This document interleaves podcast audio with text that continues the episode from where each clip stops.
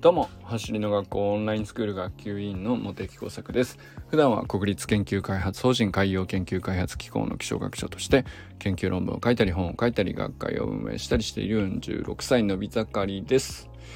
今日はですね60日目の魔の時間をどうやって超えるかみたいな。まあ回りくどいですけど簡単に言うと習慣化みたいな話ではあるんですけど。まあそうは言ってもねっていうその習慣化のノウハウってたくさん世に出てて 僕もその本をいろいろ紹介したりとかまあ自分の三日坊主失敗談とかあるあるとかあのいろいろ話してきたんだけど、えー、でもいまいち僕の中でも腑に落ちてないんですよ。多分だからこれからもあの何度か 話すだろうなとは思うんですけど。まあ今日はねあのオンラインスクールのプログラムに沿ってあえてねもうちょっと具体的なところとして話してみようかなと思いまして。でそのオンラインスクールのプログラムでいくと僕は魔の途切れるか途切れないかのラインが60日ぐらいにあるんじゃないかっていうのがこれはねあの、うん、まあいわゆる肌感覚というやつでデータがあるわけじゃないんですけど。データっていうかその平均値を取ってしまうと結構長く続けてる人がそのめちゃくちゃ多いのでその例えば2年前にスタートしてから2年間ずっと続けているみたいな人もまで含めて平均してしまうと結構ねその平均値としては12ヶ月みたいな値が出てきちゃうんですよね。そうするとなんだろうな。うーんまあまあそのある程度を超えた人に関してはまあいいんですよ。もう習慣化できたってことなんで。あとはその人の目的次第でまあ、8ヶ月ぐらいで区切りをつけるのもその自由だと思うし、まあ、12ヶ月で一区切りの、ね、52週分のメニューだから、まあ、それはそれで一区切りってのもよくわかりますよね。で、まあ、12ヶ月一通りクリアした上でその基礎をもとにそっからスタートみたいに考える人も結構いらっしゃるので、まあそういう人たちは15とか18とかつって全然続けていて、それはそれですごく理由がよく理解できるというか、それも習慣化というところとはちょっともう全然超えた話っていうか、まあ習慣化って化けるみたいに最後ね、勝って化けるって書きますけど、もう習慣として完全に根付いてる状態ですよね。まあ、そうすると、まあ、そこの続けている人たちも含めて平均を取るみたいなのはあんまりそのデータとしてはあのひっくるめないのがいいのかなと。でただそのせっかくオンラインスクールに入った時にうんとその最低限はあの超えた上で判断した方がいいんじゃないかなっていうラインが僕はあると思っててそれがあの3ヶ月なんですよ。だから本当は90日なんですね。90日、えー、続けてみた上でまあこれぐらいでとりあえずいいかなって判断する人がいるんだったらあのまだそのうんやってみたけどうん、違うと思う人がいてもいいし、えー、やってみたけれども、あの自分の今の生活習慣上習慣化として根付かせるには難しいって判断するのも、うん、まあ3ヶ月やってみてそう思うんだったらっていう感じですね。ただじゃあ3ヶ月やるところまで、えー到達するかしないかっていうと390日で判断するっていうよりはちょっと手前に魔の時間帯があるような気がしていてこれって実はその全体としては人数多くないんですよね。その1ヶ月とか2ヶ月でやっぱりちょっとってなって、えー、やってはみたもののっていう判断はあの全然否定はしないんですけどこれはそのプログラムの全体の流れからするとちょっと判断としては早いっていうふうに僕らからすると見えているっていう感じですね。でまあだからその無理に、うんと、12ヶ月全部コンプリートするのが絶対的にいいとは思わないんですけど合わないことをねあの無理に続けるのも違うと思うのでそこはまあフェアに行ってその選んでいいことだと思うんですけど90日までは僕はあの一通り試しにやってみる上で判断したらいいかなとは思うんですよ。だけどその90日に至るちょっと手前のところであの魔の時間があるんじゃないかなとあのちょっと思ってると。まあ、だからヶ月もしくは2ヶ月ぐらいのところであまり数は多くないんですけどやっぱ違うってあの思って大会される方もいらっしゃるわけですよ。まあもしくはあのすぐに大会っていうところまでは決断してないんだけどうんとまあ結果的にその辞めるって決めたのは4ヶ月目5ヶ月目ぐらいなんだけど実際的にはあの途中で練習の継続がどっかから途切れるっていうことがまあまああのありえるだろうなと思うんですよね。でこれがまあそのちゃんと具体的にその人の一人一人の生活を確認できる術はないんだけど僕が自分で、えー、改めて見た中でも60日前後のあたりってあの魔の時間だなっていうふうに思うんですよね。でまあこれをどう超えるのかっていう ことがあの習慣化っていうことをもう少しね具体的に考えた時に大事なラインなのかなと思ったんですよ。でまあまずねその最初の1ヶ月目って、えー、うんとうんまあすごく新しいことに取り組むので脳みその負荷が結構高いと思うんですよ。あの例えばオンラインスクールの進め方についてあこういう風にやるんだ Facebook のガイドっていうのあこういう機能があってとかなんかいろいろ新しいことが多いので、えー、情報が結構頭の中で渋滞してしまうというかあの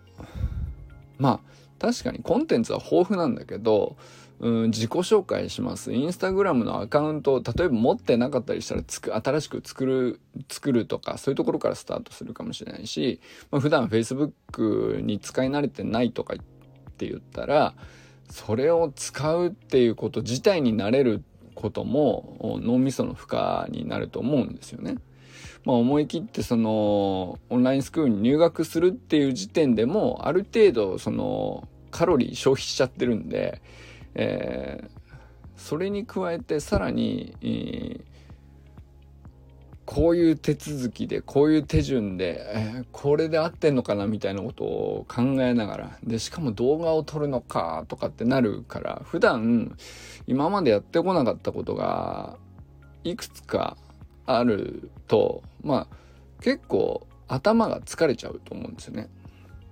なんだけど、一方では、そのモチベーションもこの入った時期が一番高いから、これはね、その、まあある意味トントンというか、モチベーションが高く入ってきているから、そのある程度こう手続きが、あの、自分の脳みそにこう負荷をかけていても、で、それを乗り越えるだけの、エネルギーが結構あるっていうのはね、これ大抵だから1ヶ月はまずそのなんとかなるっていう、うん、まあほぼ100%じゃないですかね。1, 1ヶ月超えれる人はね。だからまあそういう形でそのまあ僕もまっさらにもう一回振り返ってみた時にこれ結構その初めてど撮り慣れてない動画を撮るとか大変だろうなとかあの測ってない、えー、普段ね走るっつっても例えばなんだろうな球技のチームに所属してて走るとかっていうと距離測ったりしないですよね普通に。ちゃんと。50m をきっちり測って走るとかタイムをちゃんと取るとか普段してないと思うのでまあこうやり慣れてないことをやるっていうこと自体にあの負荷があるんですよ。だけどまあ一方では新鮮さでもあったりしてその面白さと負荷が大体釣り合っててあの、モチベーションとしてこう、足、足が速くなりたいっていうことがこう、上乗せされているので、1ヶ月目っていうのはこれでこう、なんていうか、あの、だいぶ前向きに取り組めるので、比較的ね、その4週分のメニューっていうのは、ベースポジションを家でやるっていうことから、あの、アンクルホップとか、まあ、非常にその、メニューが簡単であることもあるので、あの、なんとか超えれる人がね、あの、ほとんどになるラインからスタートするように組み立てられているんですよね。でここは実際その走りの学校側の狙いとうんと取り組む側のあのペースっていうのと非常に合ってるほとんどの場合99%合うっていうこの入り口にはうまくほぼ皆さんが入れるなと見てて感じるんですよね。で、まあ、2ヶ月目に入ってからもう2週目3週目ぐらいまでがあのまあ比較的そのベースポジションの入れ替えとかその場でできるメニューだったりするので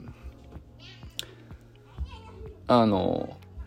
まあなんだろう急に難しくなるっていうこともないですしあの順調に多分1ヶ月半ぐらいまではあの自分のやる気のそんなすぐね消えないっていうことから考えてもそうまあそこの辺まではねその心配ないところじゃないかなと。ただあのー、それはまだその習慣化になっているかっていうと1ヶ月ではまだね習慣化とは言えないんじゃないかなと思うんですよね。あの例えば動画を撮り慣れてない人が動画を撮るということ自体にそんなにすぐになれるということもないでしょうしまあとにかく何か新しいことを始めて30日で習慣化っていうのはまだちょっと早いかなと。あの楽しんで新しいことだから興味を持ってモチベーションが上がっているっていうやっぱり勢いがあってできているっていう側面がね最初の3040日ぐらいまでっていうのは結構そっちの側面が強くてまだ習慣化っていうにはあの際どいラインかなと思うんですよ。でそのそれがあの分かれ目あたりがこう60日前後じゃないかなっていうふうに思うんですよ。あの目新しいと。で成果がそんなすぐには出るとは思わないんだけど、あの、だから最初に1ヶ月半ぐらい、1ヶ月2ヶ月ぐらいまでは、その目に見えた、あの、明らかなタイムが縮んだみたいなことがなくても、うん、あ、こんなドリルをやれるようになったとか、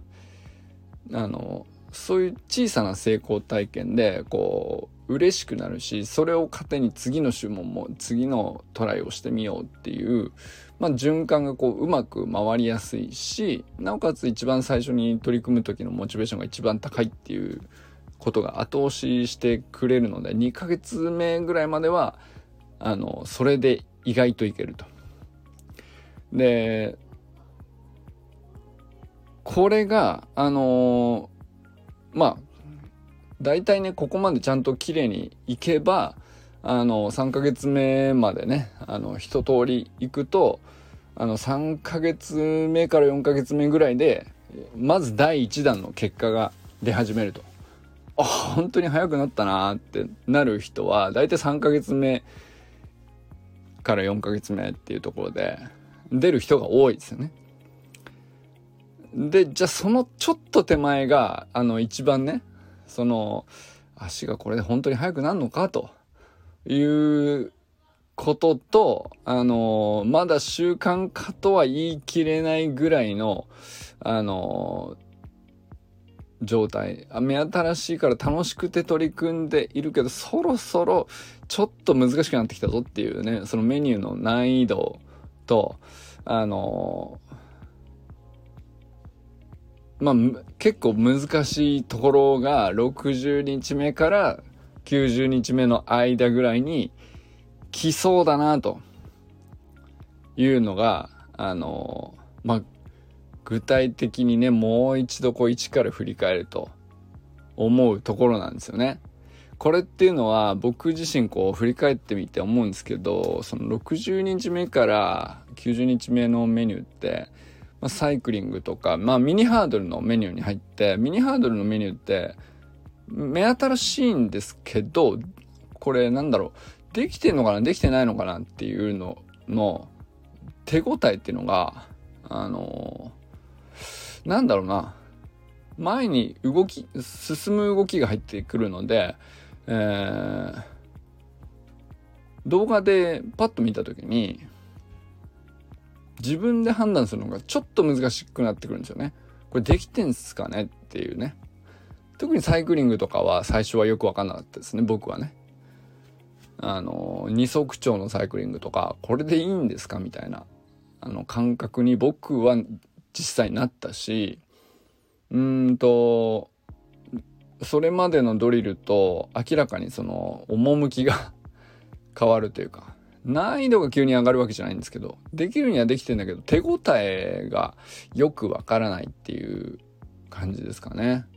で、その講習会とかの現場では、その細かくその場で、あの、直接講師の方が見てくれて、あの、そうそうっその場でこうリアルタイムにレスポンスを返してくれたり、もうちょっとここが伸びしろですってその場ですぐにレスポンスが来るんで、ある意味、あ、これでいいんですねってなったり、あ、確かにこれ遅れてるって言われてみれば分かりますってすぐそのその場で解決するっていうのは結構大事なところでここが大きいんですよね。だけどオンラインスクールの場合は自分一人でやっていく自分で自己分析してでまあ週末サタデーナイトでこう見てもらったりっていうサイクルなのでまあこの辺のそのミニハードル系のメニューに入ってきたところであのすぐね、即レスのレスポンスがないと、あの、手応えを感じにくいという人が、あの、一定数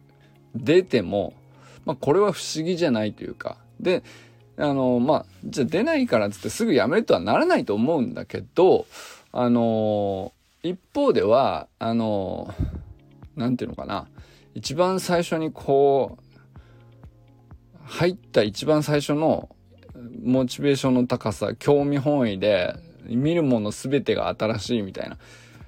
革命だっていう感じですよね。走り革命を起こすんだみたいな。そのエネルギー値の高さが、こう、最初にピークが来ているところと、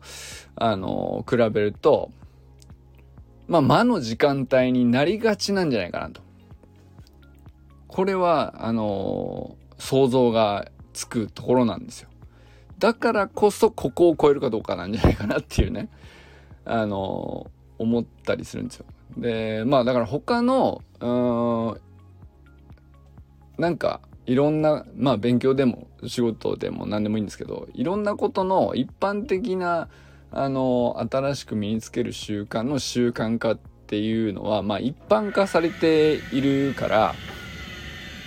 あの、まあ、それ必ずしも60日とは限らないと思うんだけど、橋の学校のオンラインスクールのあのプログラムに関して、で、具体的に今までいろんな人が取り組んできた、あ様子を見ていて、えー、やっぱり、その、この60から90日のメニューっていうのが一番重要だし、えー、真面目にやった人は必ず成果が出るんだけど、一方では、あの超えれるかどうかはまあ一つの山場かなと。その習慣まだ始めて60日では習慣化したようなしてないようなっていう微妙なところだしねそのほっといても毎日やるのが当たり前ですっていうのがその生活の一部に完全に馴染んじゃってますっていういうふうにはまだなってないと思うんですよ。あのまだ目新しくて面白いからっていう感じと、うんと、とにかく速くなりたいんだっていう目標に基づくモチベーションみたいなのと、まあ、そういうのでこう馬力を出してこう頑張ってるみたいなそのフェーズなんですよね。でこれでこまずその頑張るで、えー、楽しんで、えー、新しいことが興味が湧いちゃうから面白いってワクワクするとか結果がどうなるんだろうって自分未来の自分に期待しちゃう感じ。で、えー、まず3ヶ月目までどうやって乗り切るかっていうね。あのそこが結構分かる目だなと。思ったりしました。でこれはなんかそういうことを考えなくてもあの結果3ヶ月を超える人がかなり多いんですけどこれすごいことで実際データ上は8割方超えてるんですけどあの3ヶ月以上はね少なくとも超えた上で、えー、判断されてると思うんですよね。でまあ3ヶ月超えた人はほとんどの人が5ヶ月6ヶ月目のほぼスタートダッシュの基本ぐらいまでは一通り学んだ上で判断されているのでそこはねなんかまああの走り革命理論に一回出会った会話あった上でそのその判断なのかなっていうふうには思うんですけど3ヶ月の手前って、えー、まあ2割って多くないんですけどでも何て言うかやっぱりもったいないとも思うんですよね。ゼロにするっていうのは理想論かもしれないけど2割ってまあまあの人数なんですよ。そのトータル500名の2割なんでね。まあそうすると、えー、100人ぐらいいるわけですよね、トータルで。で、まあ2年間で100人だから、その、まあたったそん、あの、なんていうの、ビジネス的に考えたら、ほんとそんだけってすごいことなんですけど、サブスクリプションサービスとしてはみたいな、そういう側面で見たらそうだけど、まあそうじゃなくて、僕はやっぱり一人一人が本当に一人、本当に本気で足が速くなりたいと思って入ってきた中でその1ヶ月目は信じて頑張った。で2ヶ月目まであのせっかく頑張ったと思うんですよね。だけどその魔の60日さえ超えてからだったらあのまだそのまあ一回一通りやってみたけどすぐに結果が出るわけじゃなかったったから3ヶ月で辞めますは分からんでもない分からんでもないっていうかそうなんだけど2ヶ月目の途中で折れやすいってことを最初から知ってたらちょっと違ったんじゃないかなとも思うんですよね。それはそのメニューが合うとか合わないとかっていう問題のちょっと手前の習慣化自体がまだあの、追いつかないとか、頭が忙しいので、えー、メニューそのものがこう体に入ってこないとか、えー、まあそういう段階で自分に合わないか合うかみたいな話とは、ちょっと別次元じゃないですか。そうするとまだ判断ちょっと早いですよねっていうね。そういうところで、えー、まあその、判断するにはこういろいろこう混ざった状態で、えー、やっぱ大会かなってなっちゃうと、これはね、なんていうか、あの、やめないでって言ってるわけじゃなくて、あの、もったいないかなっていうね、ことなんですよ。で、それは、その、知っていればもうちょっと違ったかなと思うのは、やっぱりその60日から90日ぐらいのところで、あの、得てしてこういうことが起こるっていうのを知った上でやっていればあのもうちょっとその習慣化というものと自分のモチベーションの高さとまあ取り組んでいることの難易度のバランスっていうか、まあ、そのバランス上 3, 3, 3つの要素のバランス上、うん、そこに山場が来るって分かったら超えれるところでもあるんじゃないかな。もうちょっと超えやすくなるんじゃないかなと。いうところでもあるのかなと思ったりしたっていう話ですね。まあそれがその60日目の魔を魔の時間をねあの超える一つのヒントになるんじゃないかなというのが僕の今のところの考察というかあの推測かな段階としては。まああの確証はないんですけど僕はそういうふうに見えますっていう感じですね。だから一般論としての習慣化こうやったらいいよとかそれはもちろんあのノウハウとして知識として知っておくと習慣化しやすいしオンラインスクールのメニューにもあの効果的なことってたくさんあると思うのであのそれを学ぶことも大事かなとは思うんですけど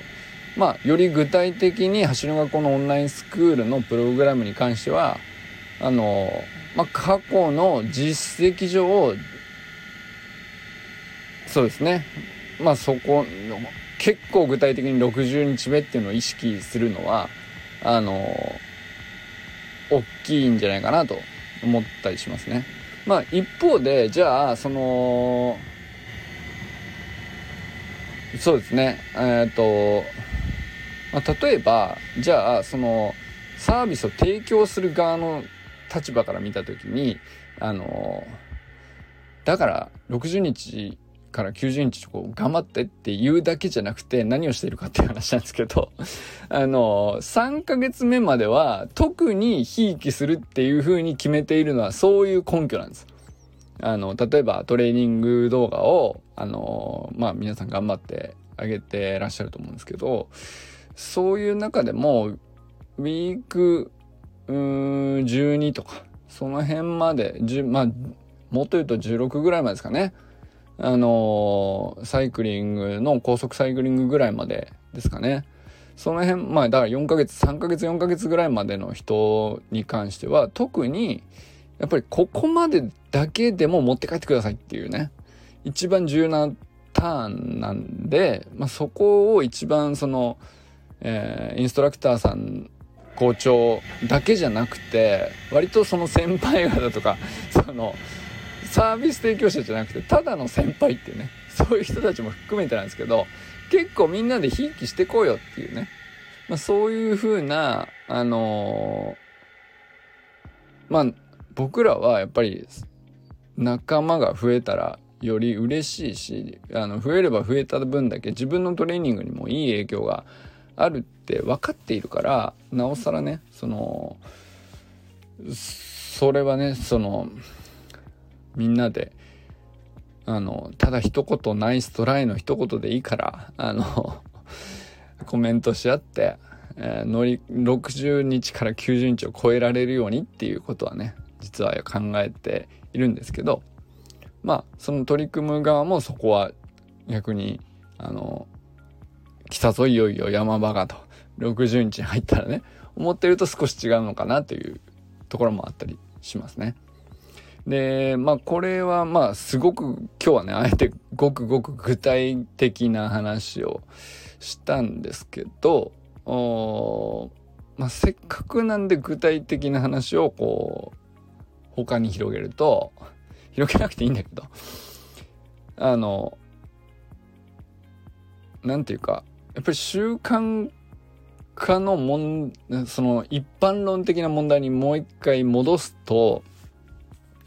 要するに何て言うか新しいことを学ぶっていう脳みそへの負荷と、まあ、脳みそでは新しいことをに興味関心を抱くっていうことのこうまあエネルギーと両方あるんですよね。あのコストだなって思う部分とあの何それ面白いどういうこと？っていうあのエネルギーが湧いてくる部分とこれ両方あって初期の頃はそれがトントンなんですよね。で、それは習慣化に至る前のフェーズなんですよね。で、その脳みそのコストが下がらない状態のまま、あの、ずっとね、何それ面白いをずっと維持するっていうのは結構難しくて、これが途切れる前に、えっ、ー、と、まあ、ある意味その考えなくても自動的にその生活の中に取り込まれてやるもんだっていう風になっていくのが追いつけるかどうかっていうまあそこの問題なんだと思うんですよね習慣化に。徐々に至るかあの途切れるかの分かれ目っていうのは。それがこうその何て言うか競争っていうかあの自分の好奇心が途切れる前にあの脳みそへの負荷があの効率的に極力下がった状態でも体の動きが自動的にそうそれをやるっていうことに生活が馴染んでいくっていう、まあ、その競争だってことだと思うんですよね。まあ、そこがその取り組む物事によってその取り組むことの難易度にもよるかもしれないし、あの、すごく難しいことであれば、かなり長期粘らない限りは習慣化とはならないかもしれないし、あの、半年粘っても習慣化しないみたいなね。その、だから、その、続あの、一般論として3ヶ月やれば習慣化するとは言い切れないと思うんですよね。じゃあまあ逆に1ヶ月やっただけでも割と乗れちゃうみたいなことだってあるっちゃあると思うんですよね。それはだから難易度によったりそのその人がそれまでやってきたベースにもよるかもしれないしっていうふうになんかあの思ったりしますねそうするとなんかあのまあ一つはあの単純にその1個のトレーニングっていうところだけで見るとあの60日から90日って言えるかなとは僕は結構客観的な話だと思っているんですけど、まあ、これをね、えー、もうちょっと他の要素で補助して、えー、習慣化しやすくするっていうことを助ける要素ってないのかなと。まあやる時間を決めるとかさ、まあ一般的なノウハウはありますよ。そのどこでやるかを決める、最初に決めてしまうとか、いろいろノウハウはあるんだけど、まあ、あとは、あの他の人と約束するとかね。なんかあるじゃないですか。ノウハウ的なことって。あのまあそれがねサタデーナイトミーティングに出るって決めるのは例えば他の人と会って今週やったトレーニングを共有するってまあ一つの約束なんです。他人との約束なんですよね。それが習慣化を手助けするっていう趣旨なわけですけど。まあそういうのでもいいんですけどあのなんかその動画に撮るとか自己分析とかあのどこでもいいんだけど一番自分に合うアウトプットの仕方ですね。そのなんだったら別にそのインスタに動画を投稿するがあの本当に億劫なんだったらあの脳みその負荷があの上がりすぎて続かなくなるよりはあの例えばもうノートに一言記録をつけるとか、やったかやってないかのチェックを入れるとか、もうそれぐらいだったら記録として、えー、脳みそに負荷をかけずにやれると。いうんだったら、最初はそれでもいいんじゃないかなっていうね。あのまあ、それは、なんていうか、僕、その、ガイドラインとしては動画に撮った方がいいよとか自分を客観的に見る上ではやっぱり動きが見えてた方が成功体験を認識しやすいんでまあおすすめではあるんだけどあの途切れ習慣がが途切れてしまうぐらいだったら脳みその負荷を減らしてでもあのもっと簡単なあのね手書きのチェックをあるなやったやらないっていううそれを自分に教えるために誰に見せるでもなくみたいなねそのノートに一言書くとかさそれぐらいでもいいっちゃいいと思うんですよ。あの続かないよりはあの続けるために脳みその負荷を減ら適度にこう調節して減らすっていうのもあのまあ考えていいところじゃないかなと思ったりしましたね。はい。ということで、あの、今日はね、割と珍しいと思うんですけど、この具体的にオンラインスクールの、あの、継続において、えー、まあ、習慣化した上での判断であれば、あの、まあ6ヶ月で、えー、じゃあここで一区切りにしますってなるか12ヶ月でここで一区切りにしますってなるか。あのー、それはもうそれぞれの判断かなとは思うんですけど習慣化する前の段階での魔の時間帯 を超えることだけはなんかやっぱりせっかくなのでその何て言うかやった甲斐あったねっていう。あの途中でやめたんだけどやった甲斐はあったねってなることがやっぱりねせっかくなのであの一番メリットは大きいんじゃないかなとも思うのでまあそこをあえてそうですね新入生の気分をもう一回思い出しながら考えてみました。ということで60日目の魔の時間帯を超える習慣化について今日は考えてみました。ということでこれからも最高のスプリントライフを楽しんでいきましょう。バモス。